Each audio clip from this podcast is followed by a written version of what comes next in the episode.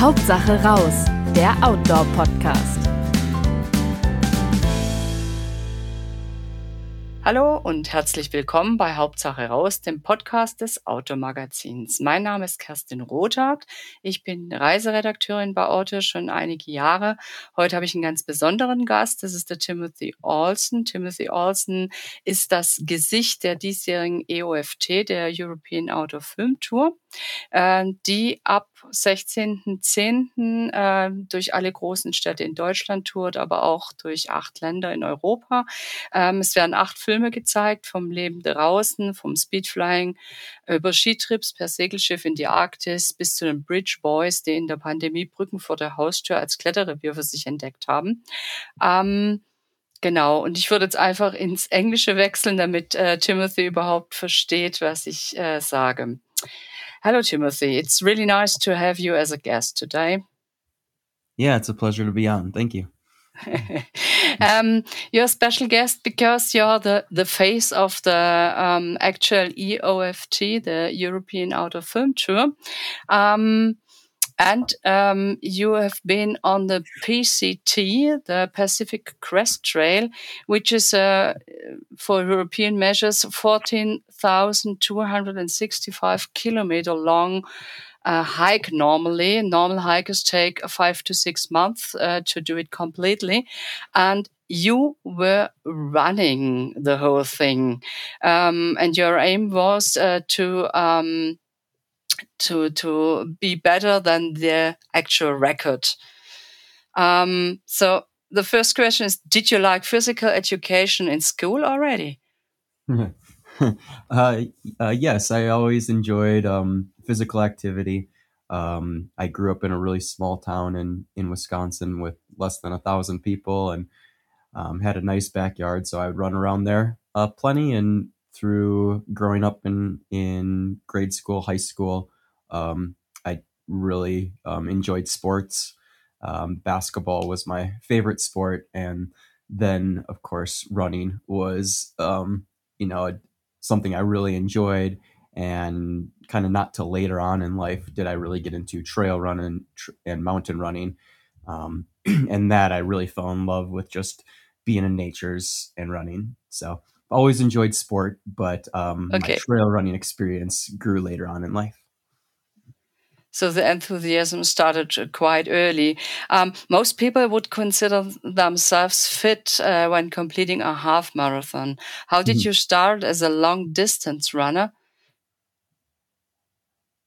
Yeah, I um, it was just kind of a progression. I used, I've always used um, exercise and trail running as a way to help my uh, um, yeah help, help like the mental side of things to help my oh. mental health and so um, i always considered getting out for running as kind of just a, a way to go into my thoughts and kind of um, yeah just kind of reassociate to to different um, things that have happened in my life and um, being in nature um, i feel like allows me to really you know tap into um, just kind of listening and honoring my true self and and then through that exploration, um, I'm able to uh, go in there and, and do some healing, some cleaning, and um, yeah, I've always I've always used running like that.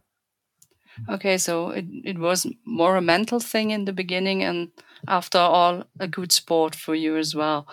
Um, yeah. How do how do did you prepare and train, um, and when did you start really start training for uh, ultras? Um, I got into ultras when I moved to Ashland, Oregon in in 2009. Um, or actually, I moved there in 2008, and then 2009 is when I kind of got into trail running. Um, I did, you know, kind of a local um, 50 kilometer race there, okay. um, and yeah, and I was kind of um, yeah, I guess I just really enjoyed the long distance, and I, like I said before, I kind of used used it as like kind of a therapy thing. After after mm-hmm. high high school, I I made a lot of poor decisions and um, was kind of having like just yeah old traumas and things kind of come up in my life and instead of um, handling those in a good healthy way i decided to um, just kind of drown them in alcohol um, a lot of drugs and um, ended up in a really bad place. Just didn't i didn't take care of my body at all. I was kind of yeah i was ready to die in a very depressed oh right.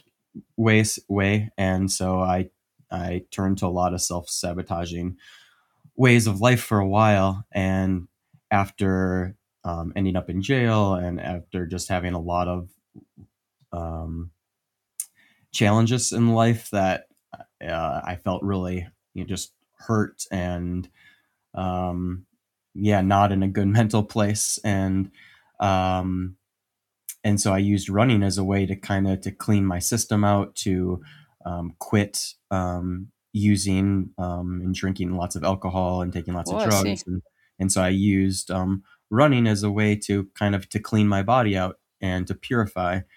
Um, and then I guess through time, um, after kind of I cleaned myself up, um, I got into coaching cross country and track at my local high school, and that's where I like got into running again. And um, and I yeah, it was kind of funny where it it turned into just wanting to help coach you know some kids across country and it turned into i was having so much fun you know making games for making running fun for them i made it fun for myself again and Okay. um, running became a beautiful vehicle to like i was saying before to kind of go in um, to my subconscious and do that inner work um, that has been really beneficial for for changing my life and, and flipping it around.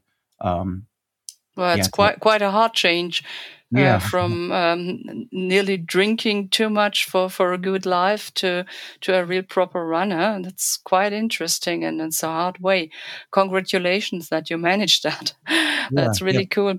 Um, how long was your longest trail before you uh, ran the PCT? Then Hmm, I've I've done a lot of um like hundred mile races, and some of those like hundred mile races are longer. Like I've done UTMB a few times, where that's you know maybe hundred and seven miles. I've done some um uh this run in Colorado called Run Rabbit Run that was like 110 miles, and so uh, the longest I've kind of done is hundred mile racing, Mhm.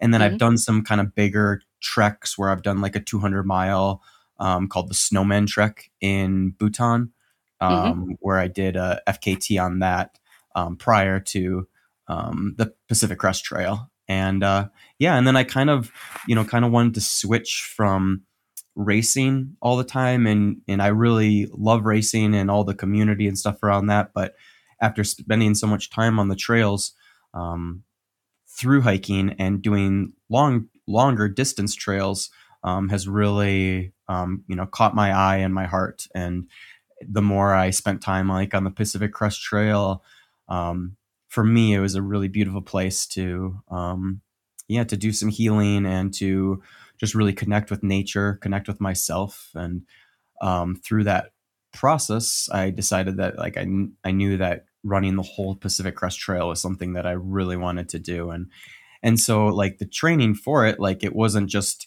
you know one day i decided i'm going to run the pct and started training like i would mm. for 100 miles i kind of feel like the running the pacific crest trail was like an accumulation of you know over you know over 10 plus years of, Yep, of training and yeah yeah and dedication to the the sport that when this came up i think i had to really utilize my strength and perseverance and like all the skills and knowledge i learned throughout the many years of, of trail running and and you know having having good wins and and course records and also having you know not finishing and DNFing and and having injuries and struggling with that and so I've yeah I've learned a lot over the years of of racing and so wanted to do this really big long trail that I always had my eye on Yeah, so you you started as a hiker for the PCT. Did I did I understand that right? You you Yep. knew the trail, and then you decided, oh, this should be a, a good run, yeah yeah I um kind of that. so where I lived in in Ashland, Oregon, the Yeah. trail from my house actually Oh. eventually connected with the Pacific Crest Trail. okay, okay, and and then through that process i kind of like i helped Okay. um i helped put on a race on the Pacific Crest Trail in Ashland, Oregon, called the Siskiyou Outback. And so I through that process, I had a lot of time of working mm-hmm. on the mm-hmm. trails, of cleaning and taking care of the trails, of of being a trail angel. Where being a trail angel is where you like you leave um, some food for other through hikers and maybe even mm-hmm. hang out and and encourage them and stuff like that. And I think through the process of just spending so much time on the Pacific Crest Trail and um, in that area, I really wanted to do the whole, you know, continuous effort all the way from Mexico to Canada. Mm, um, mm-hmm. and, so it was really beautiful that there was a lot of sections on the PCT that I've spent time on and I've, okay. I've, done some races on. I've I've helped clean up. I've you know worked on the trails and mm-hmm. and so like the whole process was really meaningful to see the whole uh, West Coast and the whole um, Pacific Crest Trail. But um, did you fully understand uh, the boldness of your run bef- before you ran in the beginning? Yeah, I, I, I don't know to answer that honestly. because you knew the trail, you know um, ultras, but um, to put those two things together is an, is another league, I think.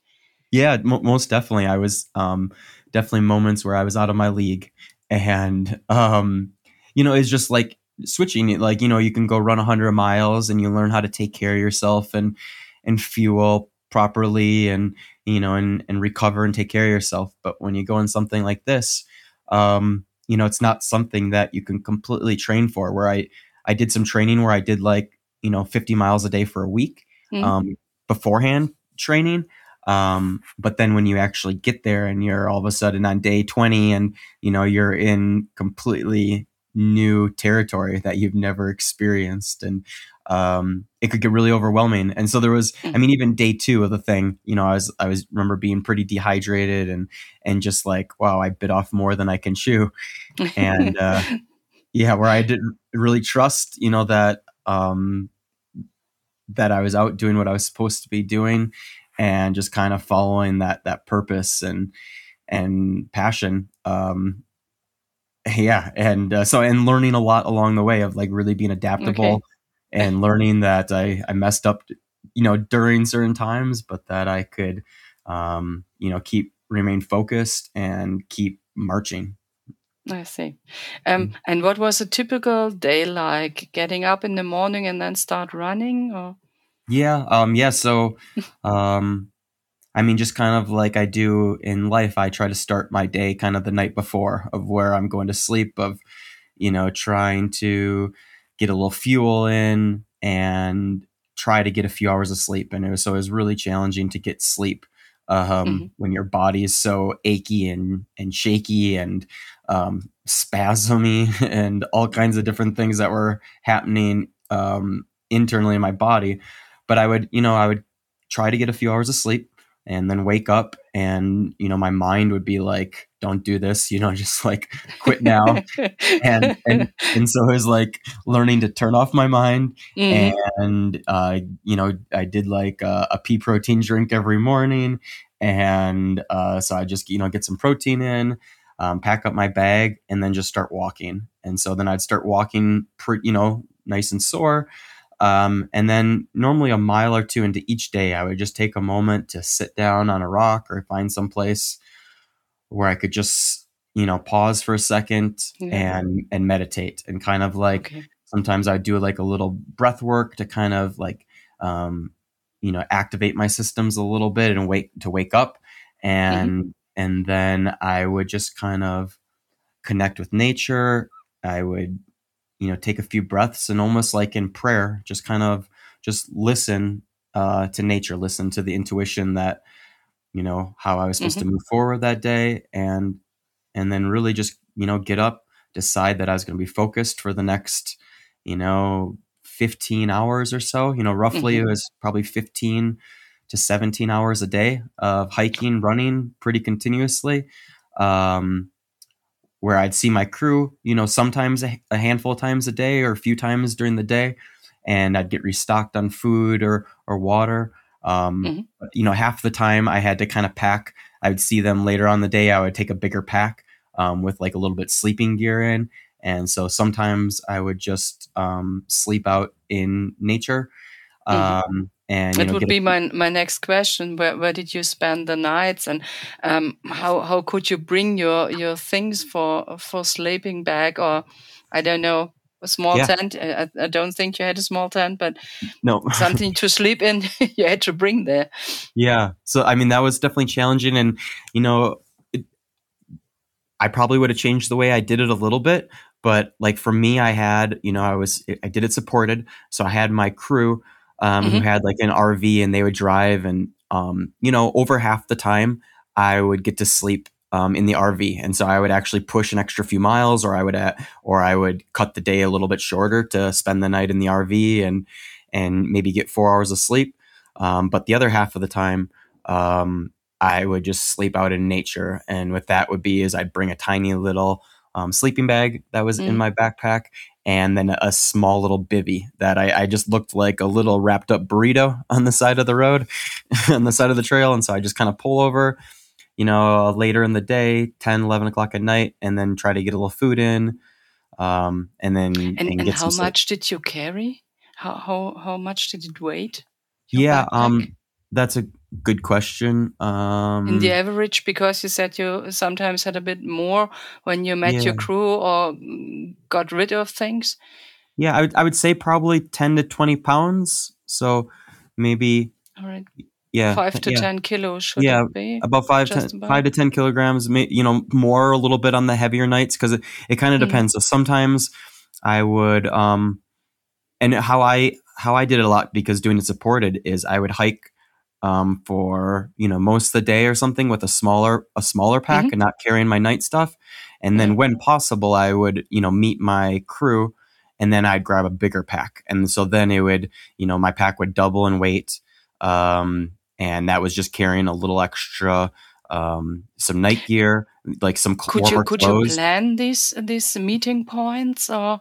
F- for some of it, some of it, and then Mhm. sometimes it turned into days at a time. Um, like going through the Sierras, that was like a you know a five day stretch where I didn't hmm see my crew, and Oh, I had to carry more because like going through um, the Sierras, you have to carry a bear canister uh, to keep I your see. food in because there's As well, a bear canister and all the food. yep, and all the food. So Oh, okay. during those times it was much heavier and you know so hmm i would have a, a four or five day stretch with that and then i'd get done with that and then i'd have a couple days where i was you know meeting up my crew and then i was doing a lighter pack and that always you know was relieving to have a lighter pack um, but then you know you're a little scared sometimes if you're going to have and yeah definitely I like i didn't have enough equipment or enough water Yeah. sometimes in storms or through really hot sections Um, what what about water? Can you drink out of the creeks or? yeah so i, I brought a filter with Yeah, me. Um, hmm and so, you know, in the beginning, I was carrying a lot more water. So I'd bring like a big reservoir plus, you know, so I'd bring two to like maybe four liters of water in my pack, like especially leaving in the morning and it was going to be really hot. I'd, I'd carry a lot of water. But then when we got, especially Oregon and, hmm um, and Washington, Washington especially had a lot of river crossings. And there I just had like a little simple filter on my water bottles that I would fill it up and I would just filter it and drink Okay. that and and so then I didn't have to carry as much. And even hmm like the you know the last like five days, um, I just had a couple handheld water bottles with a filter like strapped Okay. onto it, and so I'd fill in the creek and and do that. Okay. And And then the and same thing with, with food. Like I brought lots of calories mhm. and some, you know I loved when I could see my crew and I'd get normal, you know, some hash browns, pancakes, Um, you the know, good stuff. yeah, the good stuff. Some some meat and potatoes and eggs. yeah. Um, you know, for for me, it was definitely getting as many calories as possible. And and a, a thing that I haven't shared a lot was um, because I was running so much and just like I feel like and you putting all these calories in, my mouth was very acidic. So I had um, like blisters on my tongue and sores on my mouth like the whole time. And so Oh, food did not taste very good Yeah. pretty much the whole time. Like I knew I was like a machine out there where I was just filling up my body with calories. I was trying to be, you know, as as mindful as possible of what I was putting in to my body and how it affects the earth and stuff. But I was getting just calories in, and you know there was stops of just getting ice cream, and uh, you in know, the end, it's it's the calories that count. Huh?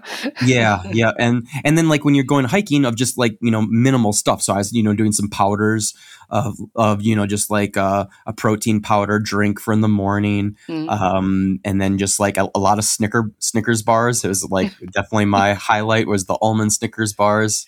ah, and- okay. Yeah, uh, and but then my my my teeth hurt too because you're eating so much sugar and stuff that like my teeth was hurting from all the sweets. So it was a very um interesting relationship with the food, but coming to the sense of just like really needing good um, dense calories when I could get good whole foods.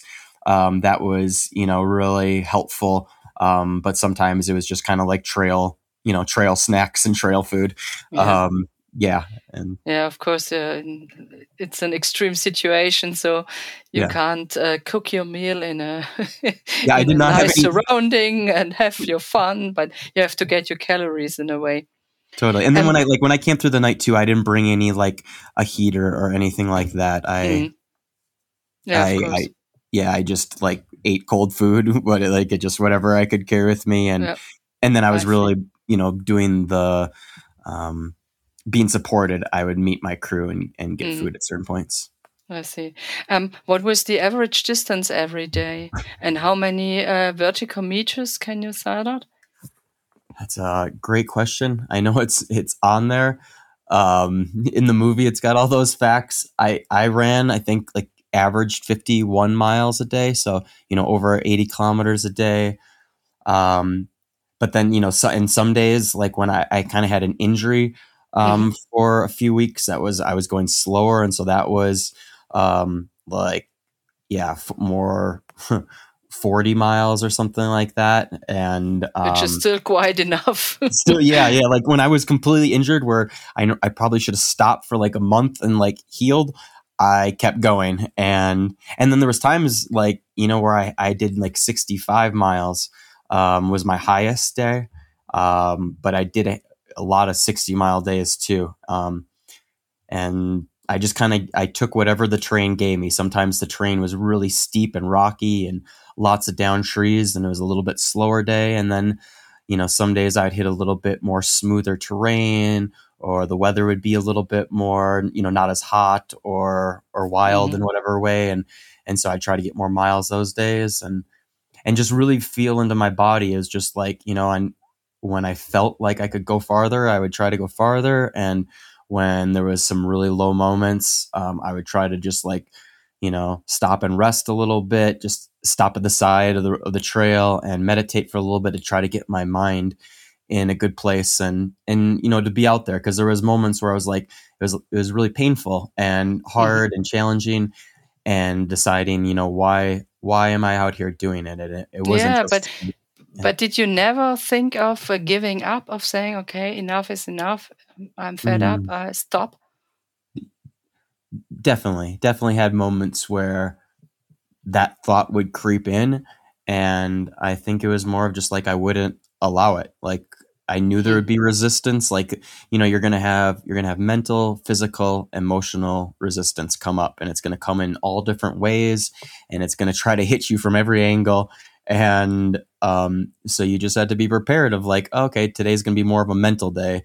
And it, Ah, you know your- okay. your mind's telling you uh, give up why are you doing this? This is stupid. And and then you have other days where it's more physical. You're just really hurting and and you're really tired. And and you just really had to um, kind of flow with the highs and lows of that and not let your mind trick you into uh, giving up and i think that's where i you know i really leaned on my the support of my family and and just you know thinking of all the people that support me in life i really thought of them and wanted So to do that's this. kind of motivation, your family, and to think of, of the people who who accompanied you and did the whole thing for you. So you didn't want to disappoint them and yourself. yeah yeah in a way. and uh yeah and just the whole But, purpose but did of you did you run all alone all the time? Most of the time yeah yeah i like because with my crew that i had um you know they were helping with so much logistics of like you know trying to go find water and and mm. and food and and be ready for you know the next spot. And and my my wife was eight months pregnant oh, okay and so she two, couldn't run okay. Yeah and she couldn't run. And i so i was i was really blessed that i had like my my coach who you know helps has helped me over the last few years with some coaching of, of with running he came out there and was supportive and he would run really big sections and like the last like um because the trail the trail or Canada was closed and the tra- the trails because there was fires around it was really hard to get to oh, Canada at the end. Oh my God. So okay. he actually hiked with me the last few days, um, you know, to to get to get there and to witness it, to to record some of it, and mm-hmm. to encourage me. And and then I had other really cool friends like um, in the ultra running community. I'm you know I have so many awesome friends that uh, Dylan Bowman was a buddy that came out, Dom Grossman. Mm-hmm Billy Yang. Um, so I had like these so friends. They, they, they, did parts um, of the PCT with you. Yeah, just you know, just like ten or twenty mile sections. Mm. I never had anyone oh, do okay. really big sections, but I had, okay. um, or for days, just because you know everyone has their own life and and whatnot. But I had friends come out for a few days at a time. Like my brother came out and he was there for like you know four or five days, and he ran with me. Um, he ran with me a few days for just you know a few hours each day. So not like like out of the 15 hours or 17 hours of a day it was maybe an hour or two um you know a handful of times throughout the thing. So it really was a lot of alone time um but i really cherished those moments when i did get to run with with friends or family. And even when i'd get to the different crew spots um my my two sons um uh, Tristan and Kai were out there, and they would normally hike or run up like a mile with me. You know, every mm-hmm. day that they that we would meet up, I would try to get some time with my family out on the trail, and uh, yeah, just take a moment to not go as fast, and you know, just check in how they're doing and check in their curiosity of like the different animals that they've spotted, and we uh, we do homeschooling too, so we were, we're using the trail as a really great way to um, to be curious and to be educated on the different um, ecosystems, national parks, um, just you know everything that we were going through through the, the three different states. Um, so the, you did some school lessons as well. yeah, yeah, yeah. That's quite interesting. Yeah. And um, how many pairs of shoes did you need to complete the whole way? I think we counted and it was like seven or eight of them. Okay. Seven or eight, yeah. And I, oh yeah, yeah.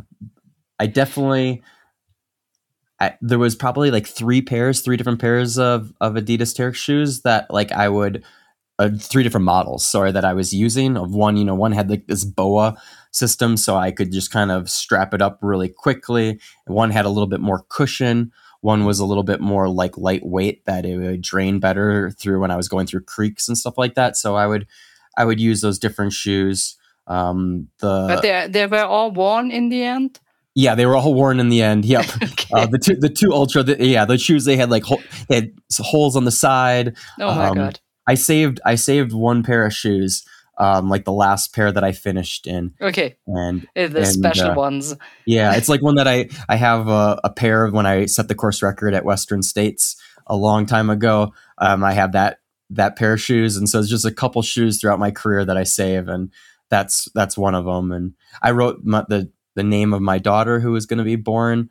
Um, like the month, the exactly a month after we finished, my daughter was born, and so I wrote her name on my shoes, and I felt like I was, um, I felt like she was encouraging me and and and basically pulling me to the finish. I see. what a nice idea. Um, you mentioned any injuries. Um, was it the the biggest difficulty, and what kind of injuries did you had did you have during the way? Um, yeah, so there was definitely one.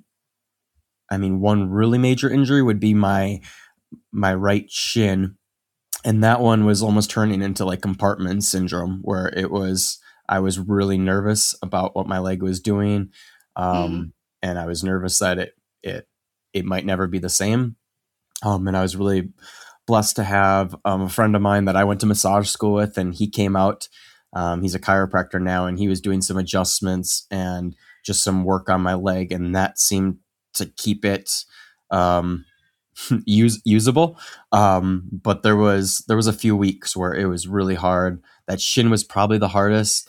Between that and then like some knee and some calf issues, um, were the hardest. And but I was you know probably from day two on, I had injuries that you know a normal person mm-hmm. would would okay. not run for the day, and uh, and it was kind of just the like you know it's like i've done races where i've ran 100 miles or 50 mile race and i run it really hard and then i normally take a week or two off like completely to heal and so i was you know doing a race every day it wasn't like it wasn't an easy 50 miles it was yeah. um yeah i wish i could climbing wise i probably climbed 10,000 plus feet a day at, at least um i think in all it was like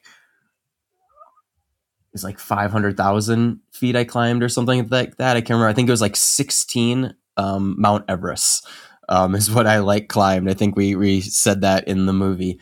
Um, I don't know all the exact, but it was like, you know, the terrain was really hard and you just kind of, like I said before, you had to take what, whatever it gave you. So some days were all flatter and you would get out some more miles and some days were really mountainous and mm, tons of trees.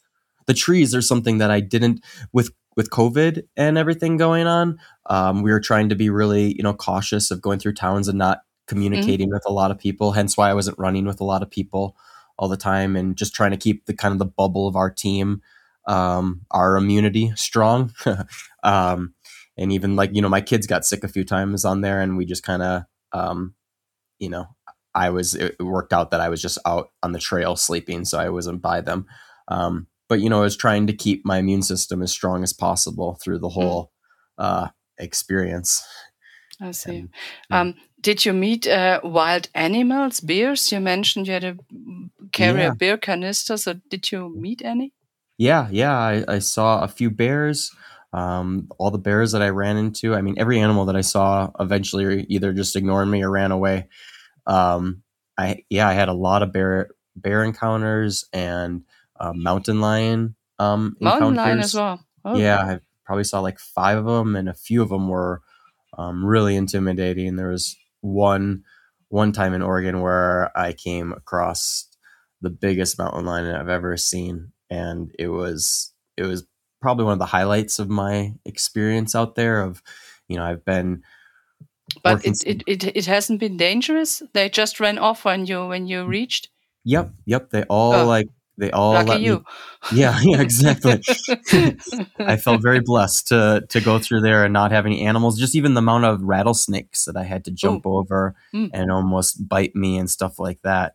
Um, that was a daily thing for the first half of you know going through the Mojave Desert and the different hotter sections of the PCT. There was a lot of um, yeah, a lot of rattlesnakes and Ooh. and then you know just so beautiful just seeing everything. I got to see so many, you know, owls and eagles and hawks and um, this is quite nice. Okay, not of yeah. any danger normally. That's yeah, really I mean nice. there was definitely the you know the dangerous ones and ones that I you know needed to be more cautious of, but then just you know just this overall like sense of like nature was really allowing me to pass through and like you know beforehand of really setting the intention of asking permission to to come through here and to not be you know to to work in harmony with nature mm. and it's it wasn't me against nature or me against the mountains it was connecting and and moving in harmony and and reciprocity with the land and that might and, be the the better attitude to it I, I felt like it was the not the like right a war mindset. between you and the nature or you and the PCT, but you're yeah. part of it and enjoying it in a way yeah. as good as it's possible uh, with a race like that. Yeah, I, I, I mean, that's what I when I pause and think back on it now, I feel just so grateful for the all the beautiful creation of nature that I got to see and just witness it. Um, you know, from from such a far distance at you know all different lights and different times of day, where you get to just see you know nature doing its thing and and mm-hmm.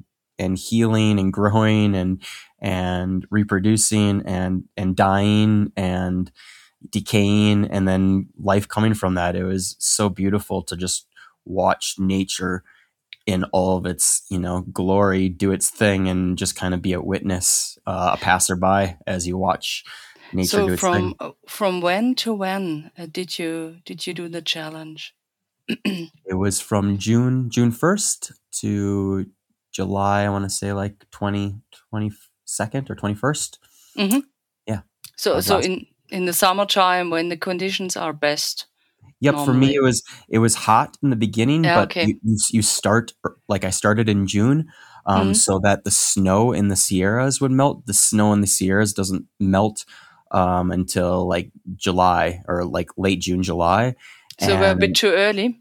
yeah, and so I didn't want to be early because then all of a sudden you need an ice axe and you have to be you know traversing big, you know, snow fields and I see. and so I was trying to negate that, and then you also got to deal with all the the river crossings as you get you know Mhm. all the snow is melting in the high in the high country. There can be Yeah. some pretty dangerous river crossings, and uh, there was a few jumps that I had to make over some boulders, and um, I was you know those were some of the happiest moments where I like I couldn't believe I made that jump, and I was in the middle of complete nowhere. That if I fell in that stream and got washed down, no one would have no one would have saw me again, and Yeah, uh, yeah, and Ooh. so there was moments out there where you're like, wow, this is really raw. This is really I'm out here, and okay, yeah, the- you're out the- there on your own. And Yeah. uh, did you meet a really really b- bad weather as well? Heavy rains or y- I mean, storms? one could say that I I was pretty lucky with my weather, but I don't know. Like, so I was hitting 110 degrees, 107, 110 degrees in the beginning, and that was that was really awful. I don't know even know what that is in Celsius. Uh, 30, 30 plus. Oh my god! but, but like it was, you know, it was really high and Yeah, really hot. And that was super challenging. And then we had a bunch of fires. And so like there was a lot of smoke. Um, and the, the air quality was bad. And then there was storms. You know, I got stormed on. There was a few like scary moments where I was, you know, I felt either kind of sick or um or I felt really like hypothermic and cold. Um in some sections when I was like in the Sierras getting stormed on and but I also like I was moving well enough that I missed a lot of storms and I've I've been in much um scarier weather situations in the mountains than I experienced on the PCT. And so I felt really blessed of you know, of course of course there was weather. Of course there was big Yeah. rainstorms and stuff like that, but like But nothing nothing- too bad. nothing that that scared me in a All way right. that like there was a there was you know a few days like where i you know i woke up at um you know at like 11,000 feet right before Muir Pass and it was a big storm at like three in the morning and i you know only got a couple hours of sleep probably only like an hour of sleep that night and woke up in a big storm and because i was you know just sleeping in my little burrito um it wasn't rainproof and so you know it's those moments of like this big storms there and I decided to just throw everything in my pack as you know all wet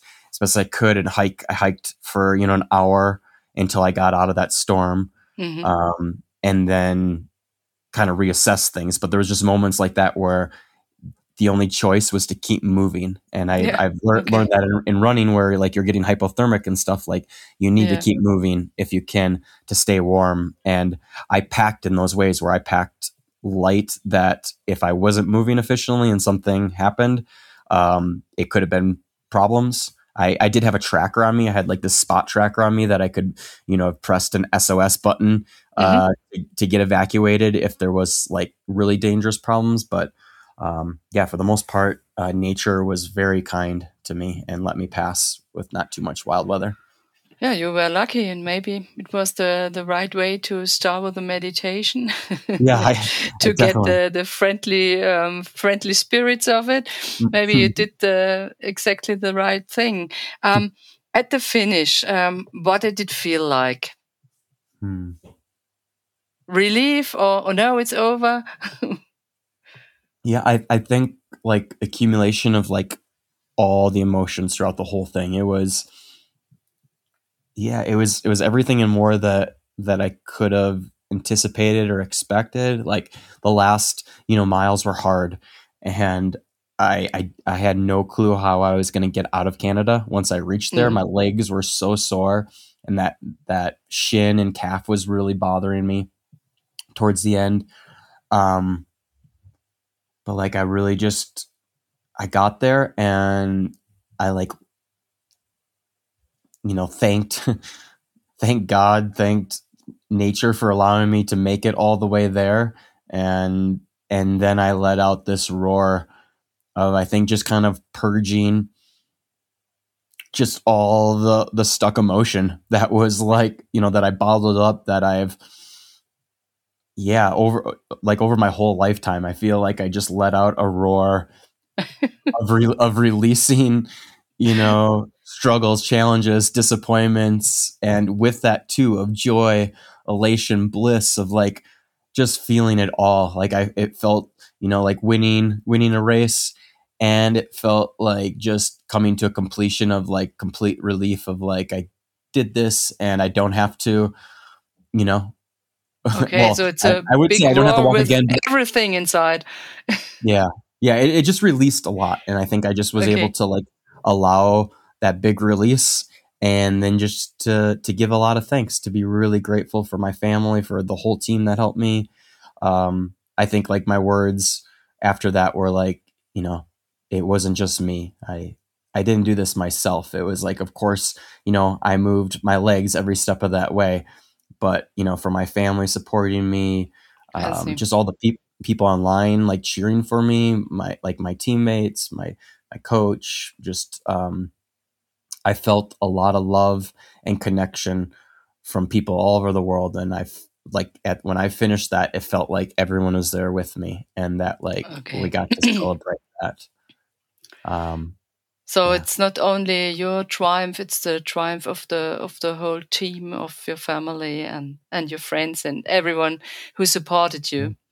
Um, yeah And you managed um, to set up the new record. I did yeah Yeah, i got the congratulations again. Thank you thank you That's yeah. great. So, um, can you give me the exact time you managed to?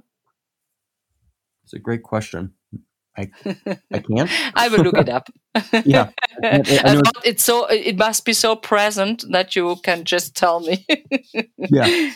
I know I it's can look it up. days. It's not a problem. 51 days and some hours, but I don't know exactly what what it was. It's really funny that Okay. I don't know. Okay. But Okay. Um, um, how long did it take after reaching your goal before you felt the urge to go running again? Whew. Yeah, it it was. It probably took three weeks, maybe, and probably like okay. yeah, like three weeks. Like the first those first two weeks afterwards were super hard and challenging to recover and get the body back in like back into like somewhat of a homeostasis. Like it, So, so how much were- weight did you lose during the PCT? Another great question. P- Probably like you know, not not much. Like ten. Not I, I? I think I went into it too skinny. I probably lost ten. You know, ten to fifteen pounds. Ten pounds. okay. But um, like my body did not look as deteriorated as I thought. Um, and as other people, I've seen other people do long distance things, and um, I really felt like I I ate really well um Okay. throughout, and of course I was skinny. Like I had, you know, I had a six pack, and like my muscles were sticking out, and like there was it was there's this really good picture out there of my wife.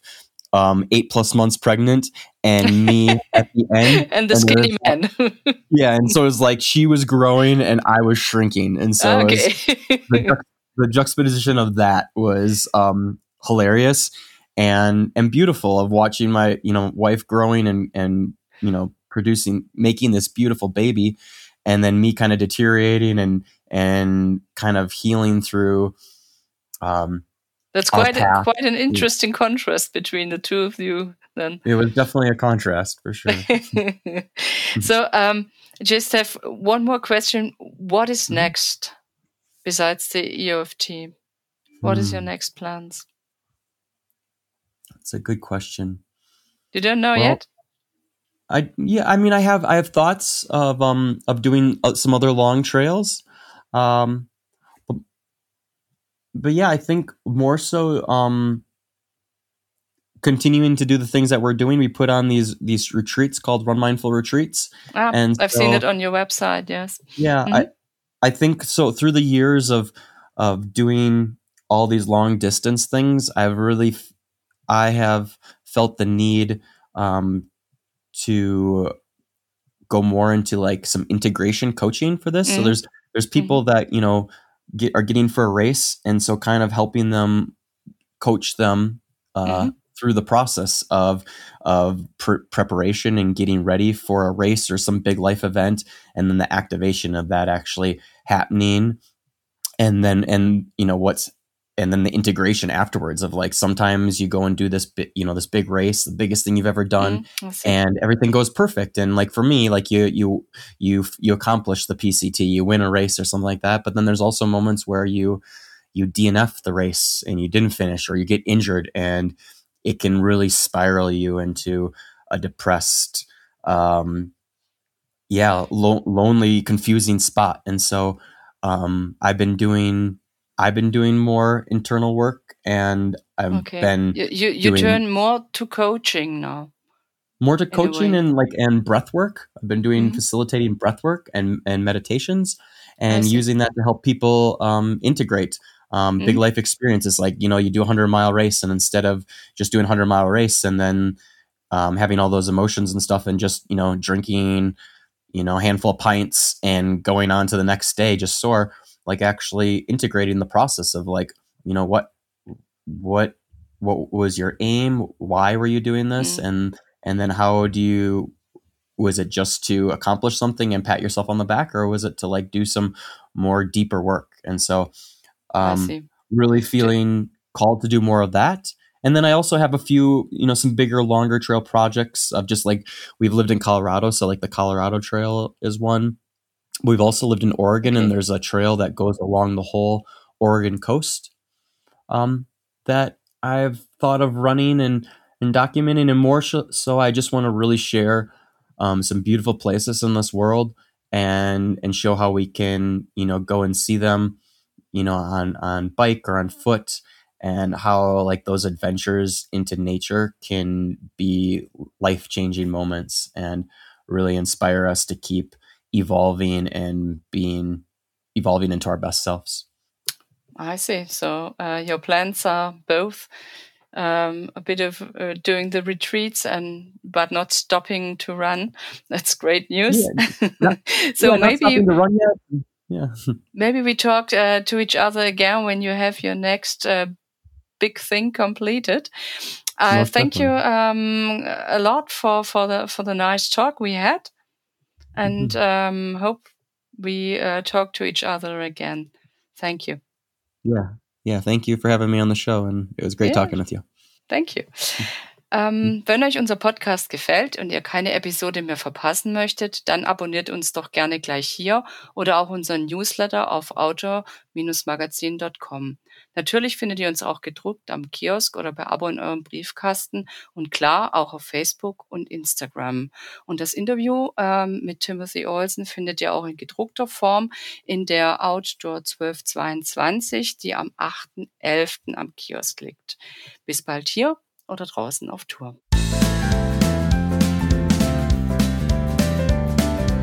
Hauptsache raus, der Outdoor-Podcast.